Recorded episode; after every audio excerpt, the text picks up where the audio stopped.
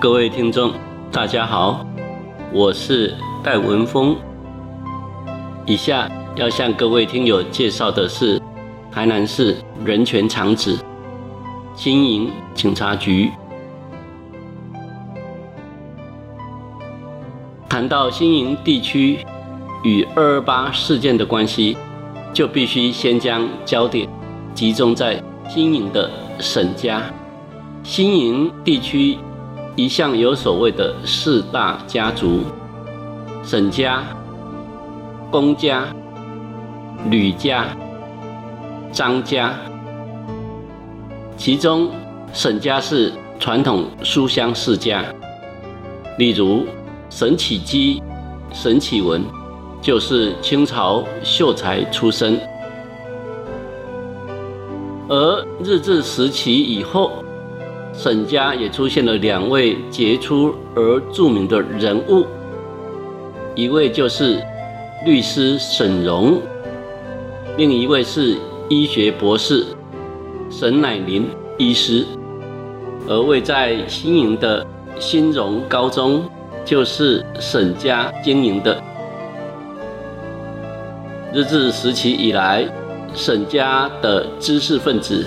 就十分关怀政治，热衷社会参与，也因此成为二二八事件新营地区的主要政治受难者。沈荣律师，一九零四年出生，是沈乃林医师的三哥。他曾经担任成大教授。南英工商董事长、光华女中董事长、监察委员等要职，本身也是资深律师的台南市文献委员谢碧莲先生，曾经写过一篇名为《一代名律师沈荣》的文章，在文章里面他说，沈荣。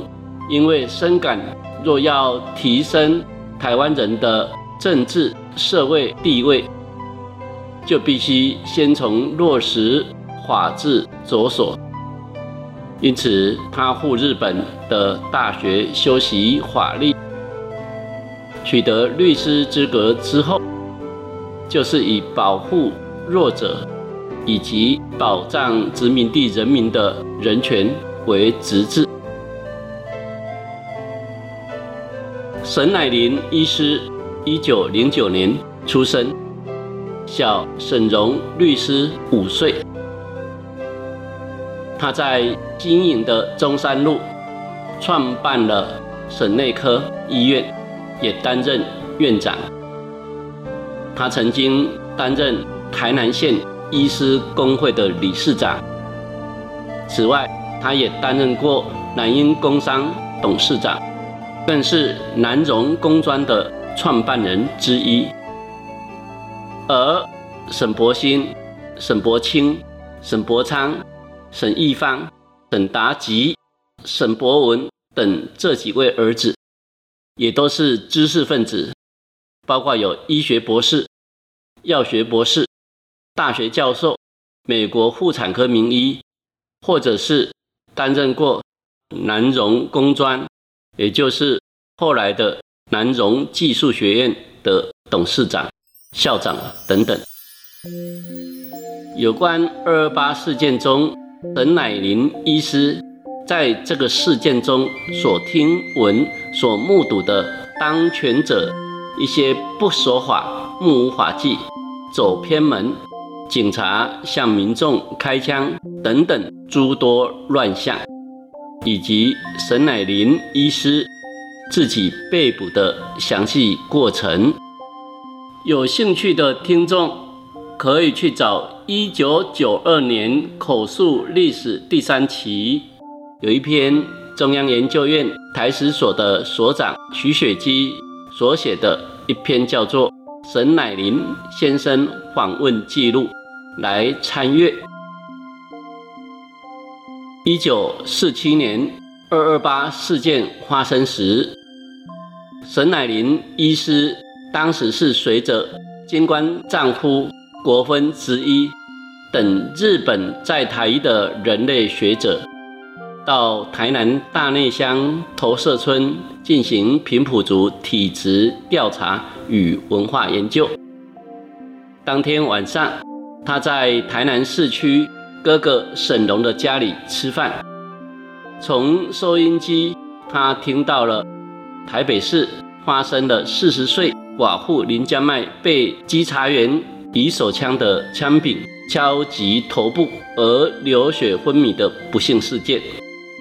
他认为事态严重，因此立刻起身赶回新营老家。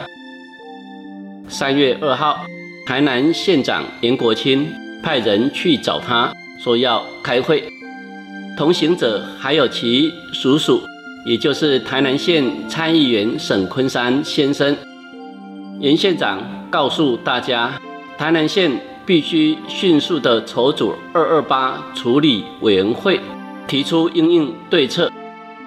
但是沈医师听完之后，不久就放下医院的工作。一大早就到县政府苦等了整个上午，后来才发现袁县长已经绕跑，躲到阿里山避难去了。过了几天之后，严国清县长又跑回来新营办公，沈乃林医师以为应该是二二八已经告了一段落落幕了，所以县长才会回来，但是。不久，新营警察局突然开会讨论，说要抓一些人来负起责任。名单当中以台南县参议会的议长陈华忠为首要罪犯。更让沈医师匪夷所思的是，自己竟也名列其中。于是他请教哥哥沈荣律师。要如何应对？沈荣律师告诉他，以法律的范畴来看，不会有事，要他不用多担心。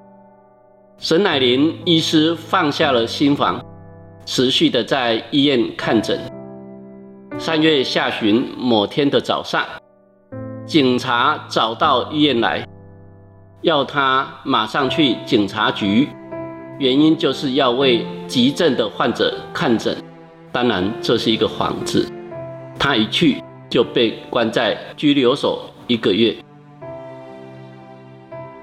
而在这一个月当中，他亲眼看到陆陆续续有人被送到拘留所来，而华妈点医师也就是其中的一位。最后，华妈点医师。被羁押一个月以后，就押往新营圆环枪决。陈华忠是学甲人，他跟沈荣律师都是一九零四年出生。日治时期，他担任过学甲庄的庄长，也就是现在的区长。战后，他担任台南县参议会的首任参议长。二二八事件时，他担任台南县二二八事件处理委员会的主任委员。他劝导人民要协助国军清剿暴乱分子。没想到三月下旬，他在新营火车站被捕，罪名就是内犯罪。首先是将他拘禁在新营警察局，后来再提送到台北看守所拘禁。最先是判处死刑，而后来又是改判无罪释放。一九五零年代白色恐怖时期发生的另外一个所谓的新营糖厂案。又称为李明珠案。那李明珠呢，是新营糖厂的一个技术人员，因为认识李妈多而加入组织，并在新营糖厂建立支部。最后被控以意图以非法之方法颠覆政府，而判处死刑。在一九五三年三十岁的时候执行枪决。而李明珠案或者是新营糖厂案，就是新营警察局协助保密局侦办的。以上。